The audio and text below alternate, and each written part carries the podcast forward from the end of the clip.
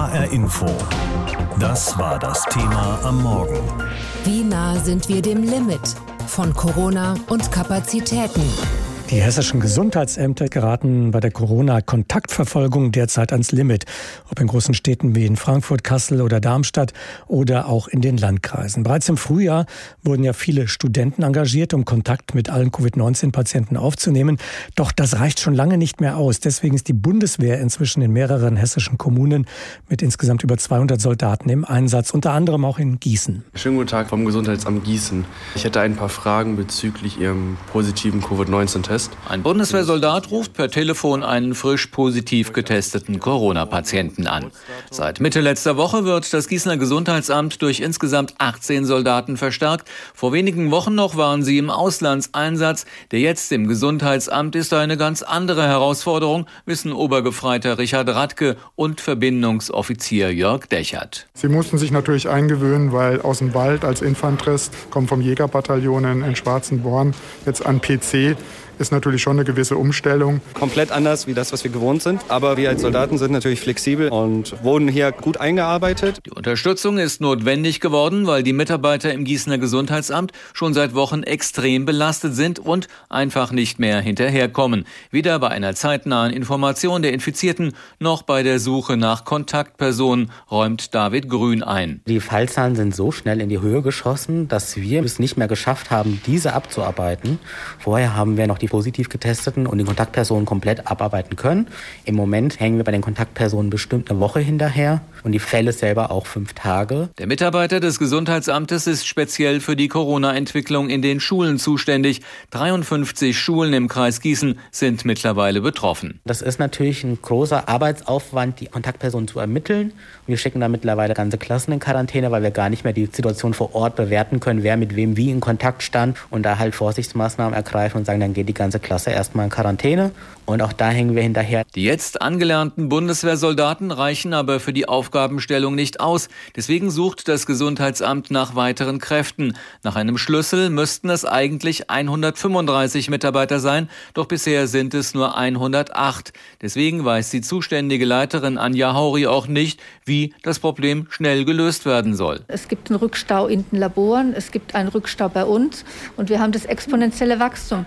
Also ich kann überhaupt keine Aussage dazu machen, wann wir wieder auf dem Laufenden sein werden. Der Landkreis ist deswegen auf die Mithilfe der Bevölkerung dringend angewiesen. Und dabei geht es nicht nur um das Einhalten der Hygieneregeln. Positiv getestete Personen müssten sich sofort eigenständig in Selbstisolation begeben und auch Kontaktpersonen schriftlich benennen, fordert Gießens Landrätin Anita Schneider. Für alle, die sagen, wie trete ich denn jetzt eigentlich gegenüber meinem Arbeitgeber auf?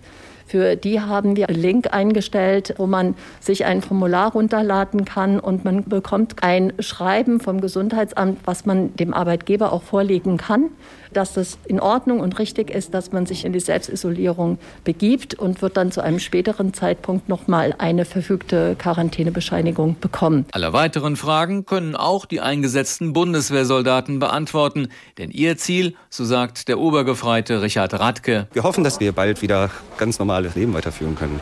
Wie so viele. Für die hessischen Gesundheitsämter wird es immer schwieriger, die steigenden Corona-Neuinfektionen nachzuverfolgen. Deshalb wurde die Bundeswehr zu Hilfe gerufen, auch in Gießen. Von dort hat Klaus Pradella berichtet. Infektionen oder Erkrankungen, die können ja nicht nur eine körperliche Belastung sein, sondern auch eine seelische. Aber auch schon lang dauernde Einschränkungen können psychische Folgen haben.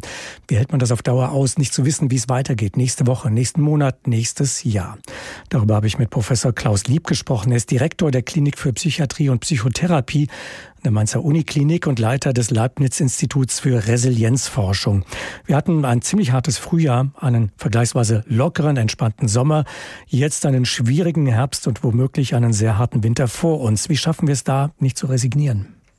Ja, ich glaube, wir haben natürlich erstmal eine andere Situation. Äh, wir haben ja keinen kompletten Lockdown und das ist erstmal die gute Nachricht. Also ich glaube, wir müssen uns das auch immer bewusst machen, dass wir es jetzt eigentlich auch in der Hand haben sozusagen dafür zu sorgen, dass wir nicht noch in den vollen Lockdown reinkommen. Der Lockdown jetzt, der soll auf vier Wochen begrenzt sein. Das ist ein sehr beschränkter Lockdown, kaum ein Vergleich mit den Einschränkungen in vielen unserer Nachbarländer. Hilft es, dass es einen vorläufigen zumindest Ausstiegstermin gibt?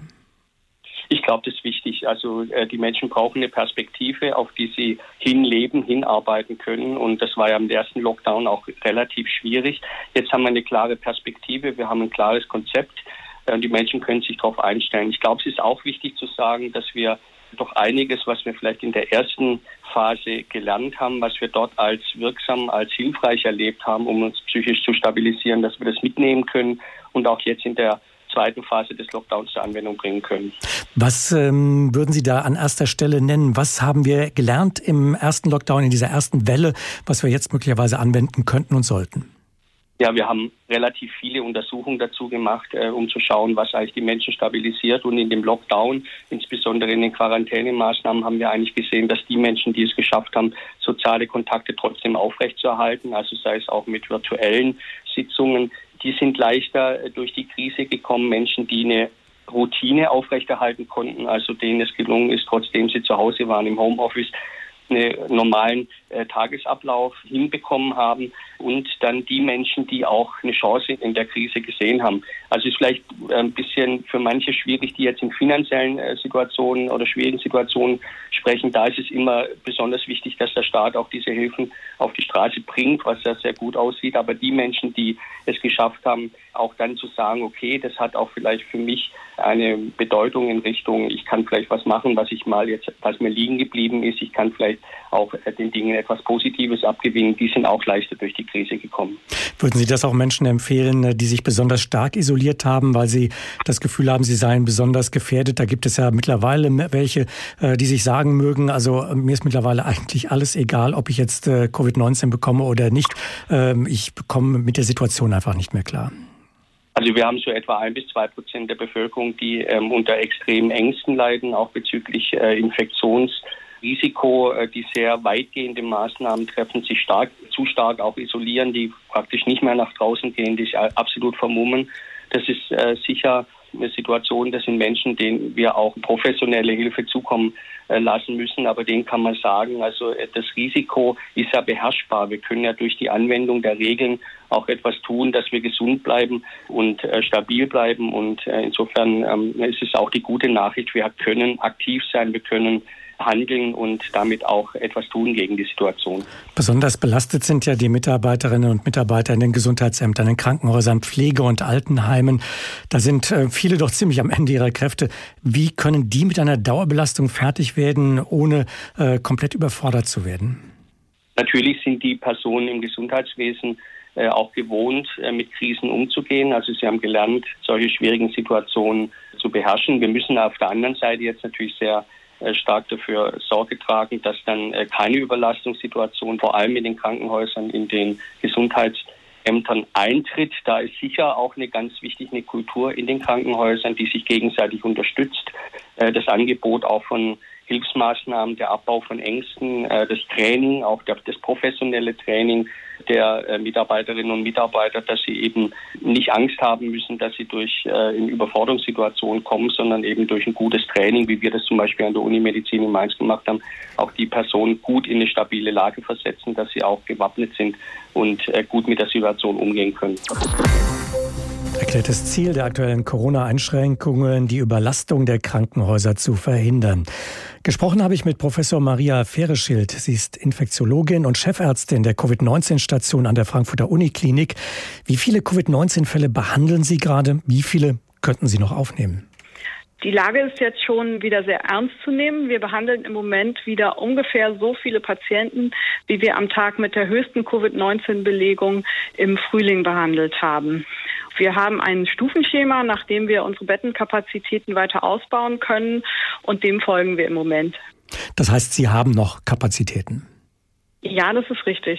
Bei den Kapazitäten geht es ja nicht nur um Betten und um Beatmungsgeräte, es geht auch ums Personal.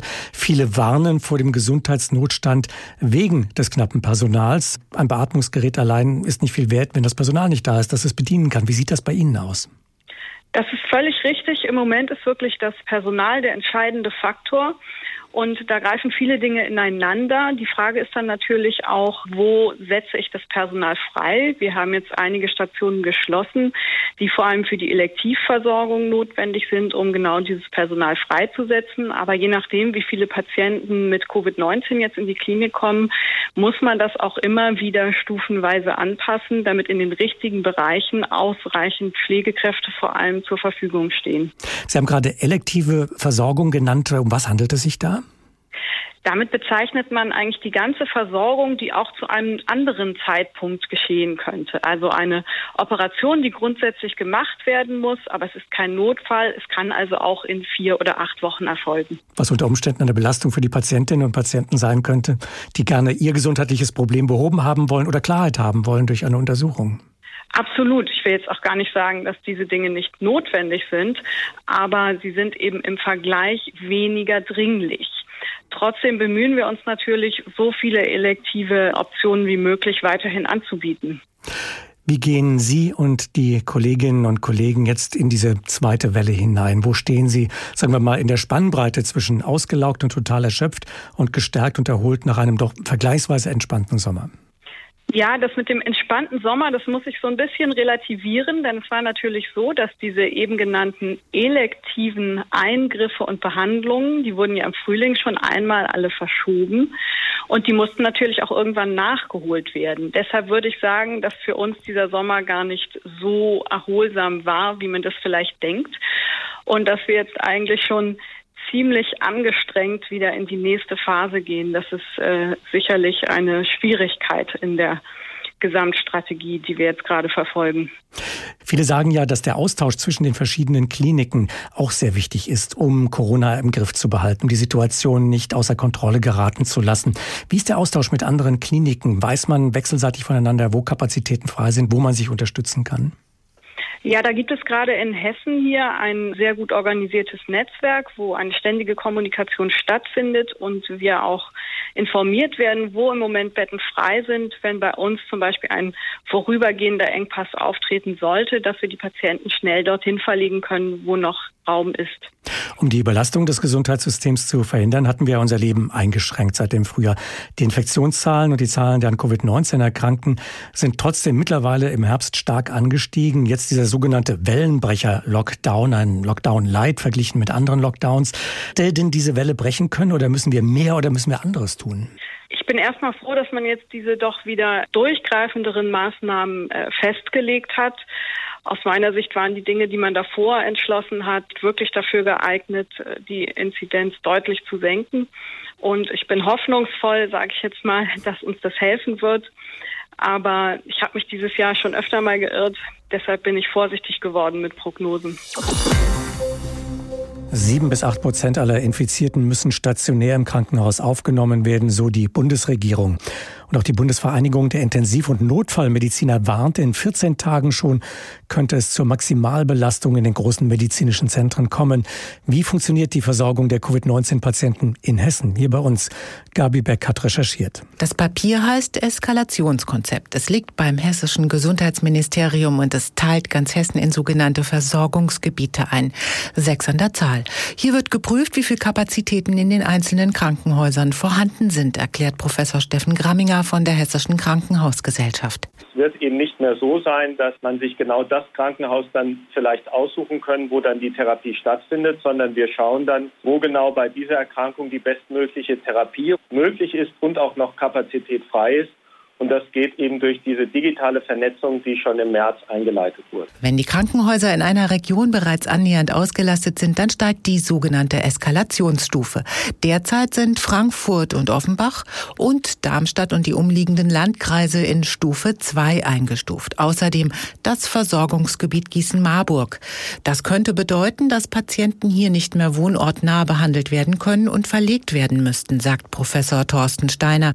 Er ist im Klinikum Frankfurt Höchst für die Covid-Patienten zuständig. Wir gehen stark davon aus, dass Verlegungen in andere Versorgungsgebiete vorgenommen werden, denn in dem Versorgungsgebiet 4 in Frankfurt ist die Kapazität von Intensivbetten fast erschöpft. Wir wurden darüber informiert, dass wir diese Verlegung auch vornehmen dürfen. Ich kann mir durchaus vorstellen, dass wenn die Belegung mit Intensivpatienten weiterhin so zunimmt, dass auch wir früher oder später Verlegungen in andere Krankenhäuser bzw. vor allem Versorgungsgebiete vornehmen werden. Das gilt übrigens auch über Landesgrenzen hinaus. Es gibt eine Kooperation zwischen Hessen, Rheinland-Pfalz, dem Saarland und auch Baden-Württemberg. Gleichzeitig hat das Land Hessen die Krankenhäuser per Verordnung angewiesen, insgesamt etwas mehr als 600 Intensivbetten und rund 102 andere Betten für die Versorgung von Covid-Patienten zur Verfügung zu stellen. Stand Dienstag vergangener Woche werden derzeit 975 Covid-Patienten in hessischen Krankenhäusern behandelt. 157 150 werden intensiv betreut und beatmet. 542 Beatmungsbetten wären damit noch frei, so die Zahlen aus dem Gesundheitsministerium. Die Zahl der dazu nötigen Intensivpfleger ist allerdings begrenzt. Deshalb haben die Krankenhäuser sich einen Plan überlegt für den Fall, dass die Zahl der Covid-Patienten weiter steigen sollte. Laut einer Studie der Uni des Saarlandes könnte das schon in wenigen Wochen der Fall sein. Dann müsste eben Personal umorganisiert werden. Professor Karl Kisslich, ärztlicher Direktor der Horst-Schmidt-Kliniken in Wiesbaden. Das ist eine Herausforderung für das Personal und das Personal ist in der Tat gefordert. Hier an den Helios Dr. Schmidt-Kliniken geben wirklich alle Mitarbeiter ihr Bestes, um diese ansteigende Arbeitsflut auch zu bewältigen. Das geht aber auch nur durch Umorganisieren. Und konkret, wenn wir mehr Beatmungsbetten brauchen, können wir nicht mehr ganz so viel Operationen durchführen, weil dann das Personal aus den Operationsbereichen auf den Intensivstationen mithelfen müsste. Lange geplante Operationen würden dann verschoben, um Kapazitäten zu schaffen. Derzeit allerdings versuchen die Kliniken noch alle Operationen wie geplant durchzuführen. HR Info. Das Thema. Wer es hört, hat mehr zu sagen.